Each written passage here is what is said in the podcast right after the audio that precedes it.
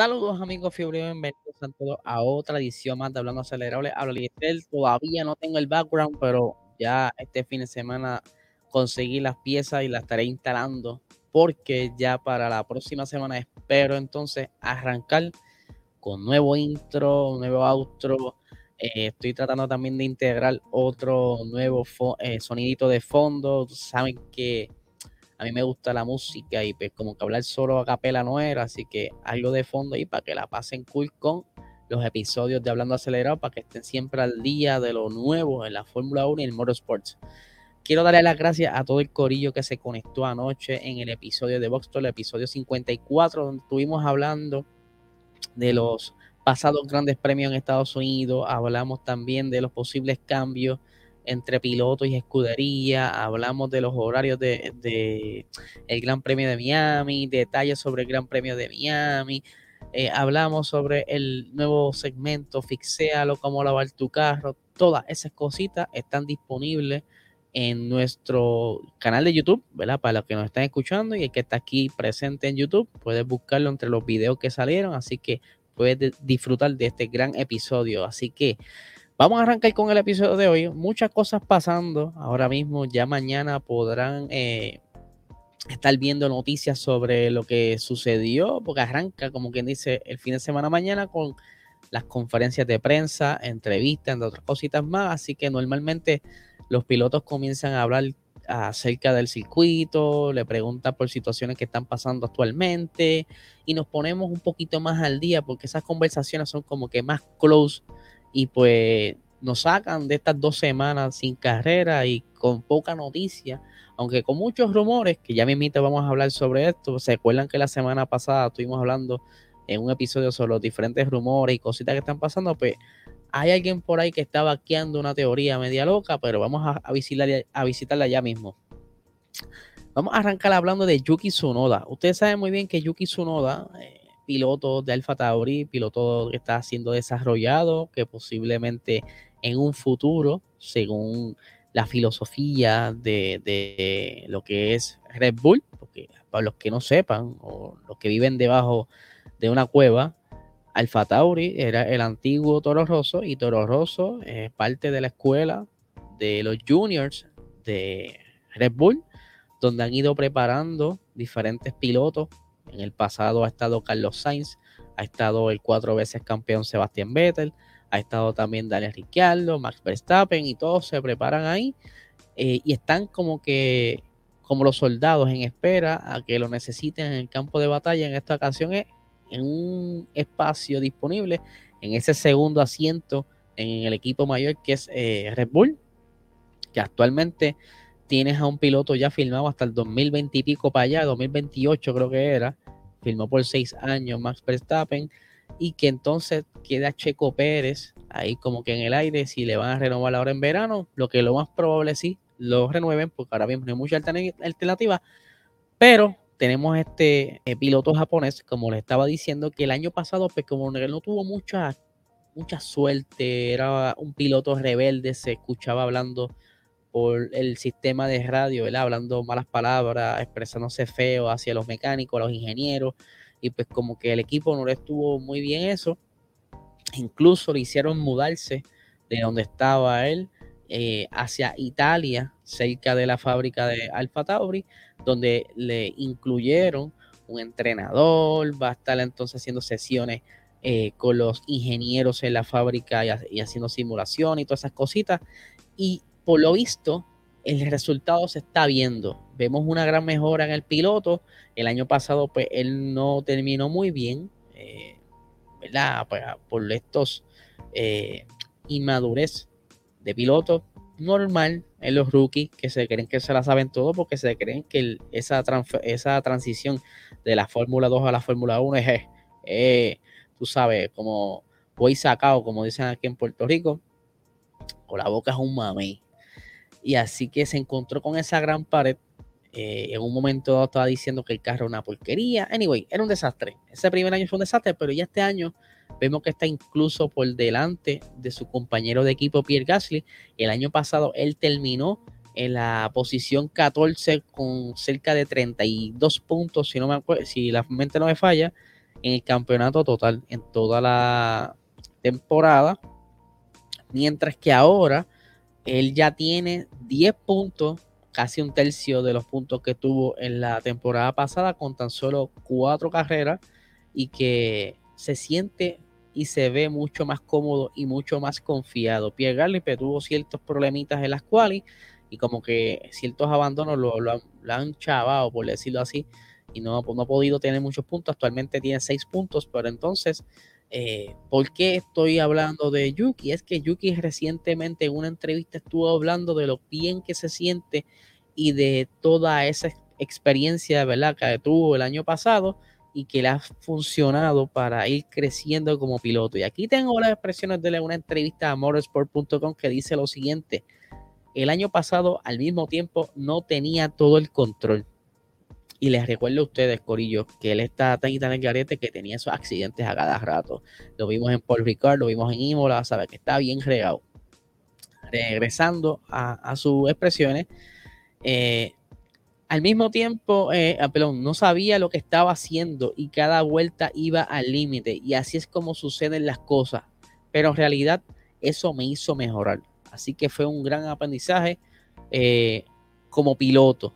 Y fui capaz dar, dar un paso más y por eso soy capaz de sumar puntos hoy. Así que creo que comparado con el año pasado es un paso enorme, especialmente en el ritmo de carrera. Eh, como bien les estaba explicando, él tuvo como que un carácter bastante fuerte eh, durante las conversaciones a través de, la radio, pero súper, súper agresivo.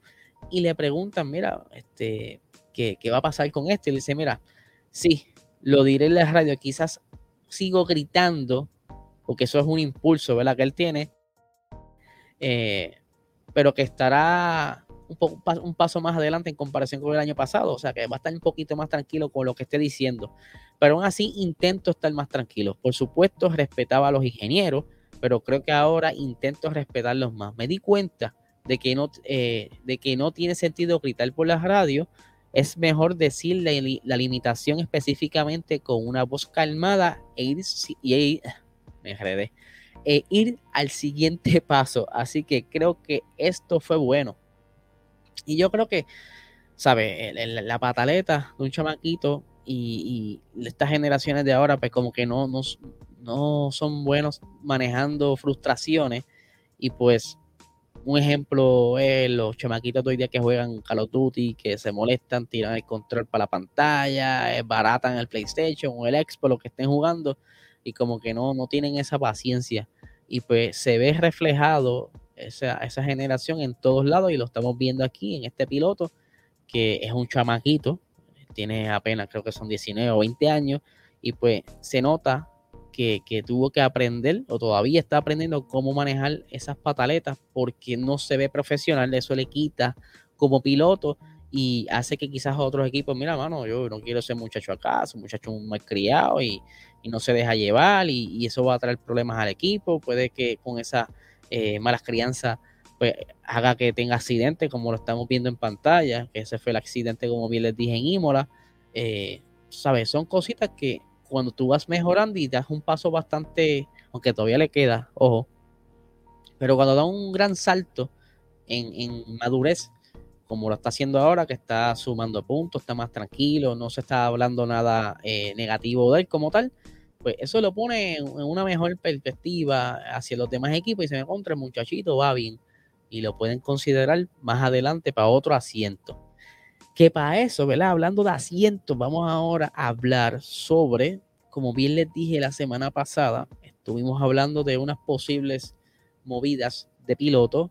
Eh, Fabrega, eh, un periodista de Dazón, estuvo diciendo en un live de que se habla o está por confirmarse un movimiento entre pilotos, entre escuderías, que uno pues pudiera impresionar, el otro pues no, ¿verdad?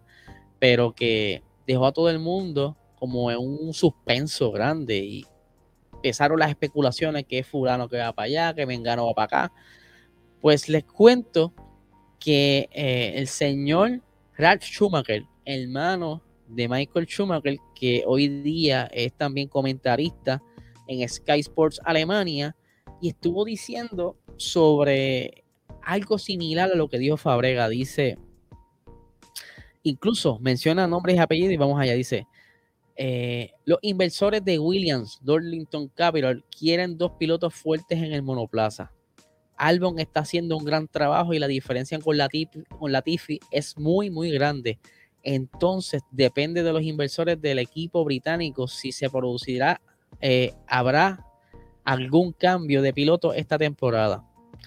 Están sucediendo muchas cosas emocionantes en la Fórmula 1 en este momento y una de ellas podría ser un cambio de piloto que pudiera ser entonces, eh, dice Piastri sería una elección perfecta si él, eh, si él no merece el asiento, ¿quién lo merece? Eso se lo está planteando Ralph, quien entonces está eh, especulando que Latifi pudiera estar saliendo entonces de Williams y le estarían dando un asiento a Oscar Piastri, campeón de Fórmula 2 2021, y que esto va de la mano.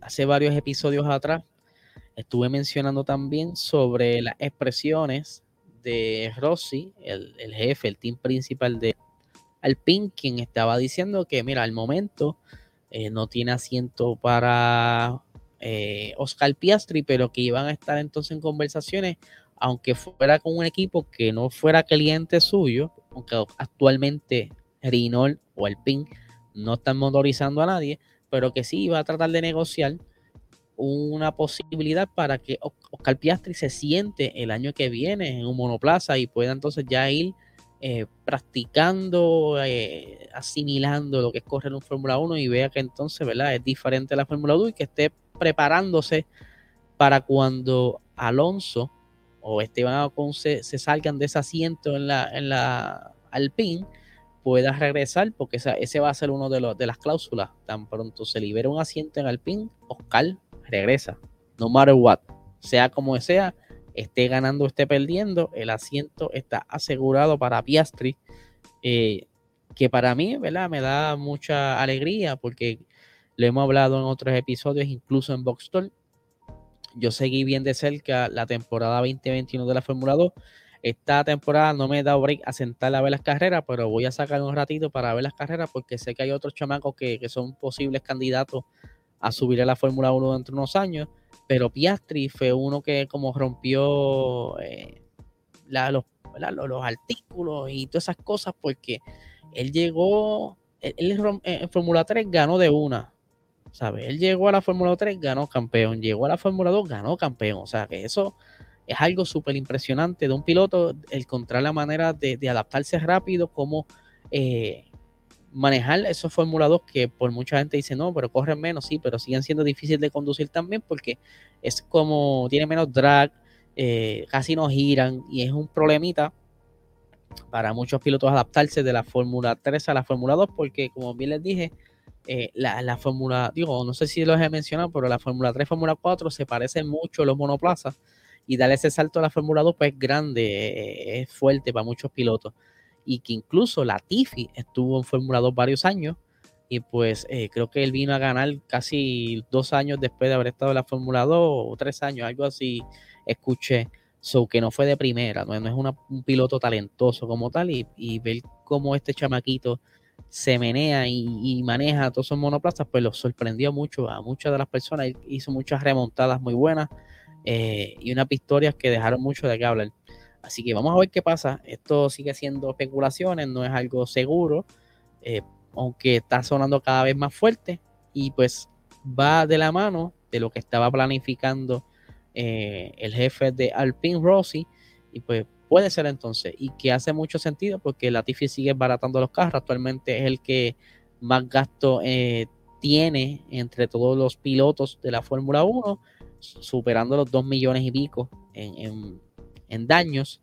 Y obviamente eso no se ve muy bien y ya, ya está como, ya tienen que sacarlo, mano. De verdad, a mí me da mucha pena por él, pero no, no, no creo que, que deberían dejar ese asiento ahí ocupándose por una persona que no puede hacer mucho mientras su compañero de equipo viene este año y, y, lleva fuera de la Fórmula 1 y ya le está cogiendo truco el truquito del carro y está, ya cogió un puntito, ¿sabes? Son cosas que dice contra.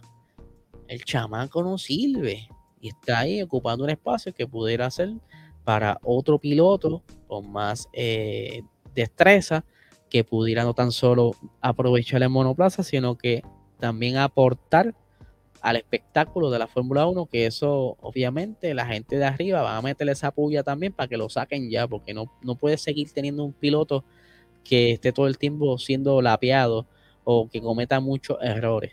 Y ya vieron que se buscó un lío por haber chocado en Abu Dhabi, pero eso es otro tema aparte. Y para ir finalizando en las noticias de hoy, eh, estuve sacando un post el día de ayer donde estaba hablando de que Charles Leclerc estará utilizando un nuevo motor, un motor similar al que estuvo utilizando su compañero Carlos Sainz en el Gran Premio de Imola, que lamentablemente no pudo gozar de este motor. Y ya saben por qué, y para los que no sepan, les cuento rápido.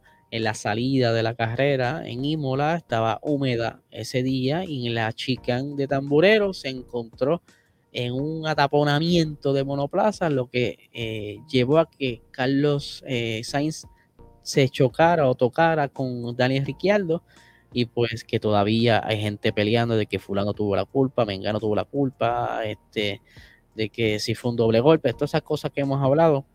Y pues eh, no pudo, Ferrari no pudo ver cómo se manejaba ese carro, aunque estoy seguro de que pudieron cachar varias de la data que estaban colectando en ese monoplaza y que por eso decidieron cambiar entonces el motor de Charles Leclerc para el Gran Premio de Miami. Quieren eh, alcanzar o por lo menos asegurar la velocidad punta en este Gran Premio para continuar con la batalla por el campeonato y no seguir peleando tanto porque cuando tú estás demasiado parejo, pues se te hace más difícil y no puedes asegurar mucho. Eh, las probabilidades de, un accidente suben, porque aunque eh, Max y Charles no tengan quizás una riña, pero en pista sigue siendo un peligro. todas estas cosas suman. Y pues eh, es, bueno, ¿verdad? Que, Charles entonces trate de, de probar este motor para darle esa esperanza a Ferrari y a sus fanáticos no tan solo estará utilizando un motor con más power, sino que también estará probando eh, un tren delantero que estuvo siendo utilizado por Carlos Sainz durante las pruebas de los Pirelli del 2023 recientemente, que les mencioné que estuvieron también probando con ciertas piezas eh, interesantes en el monoplaza, que lo mencionamos en el episodio de ayer. Y pues eso pudiera ser clave para dar la posible batalla a Red Bull y que estén ahí cerca, por lo menos en podio, porque todo puede suceder, porque de igual manera que está trabajando Ferrari para continuar en la lucha, me atrevo a apostar que también Red Bull está haciendo de las de ellos, tienen que estar amolando esos, eh, esos cañones para poder ganar esta carrera y continuar eh, acumulando puntos para sacar a Ferrari de, de la, del liderato de campeonato constructor y, y Leclerc por igual. Así que vamos a ver qué pasa. Ya mañana estaré haciendo eh, la previa al Gran Premio de Miami con todas las novedades, con todos los detalles que a ustedes les gusta saber.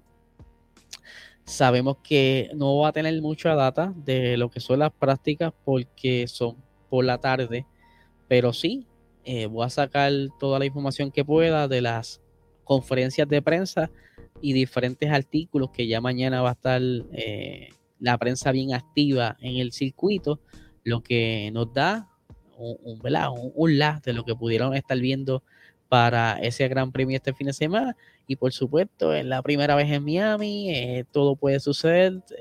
el asfalto, ¿verdad? Ese circuito se espera que sea uno de los más con más agarres que tenga. Eso puede ser doble navaja, puede ser que eh, el tener tanto agarre te coma la goma más rápido, todo puede suceder, así que estaremos bien pendientes detalle a detalle de lo que suceda en este gran premio de Miami. Así que nada, gente, este es el episodio de hoy. Que tengan un excelente día.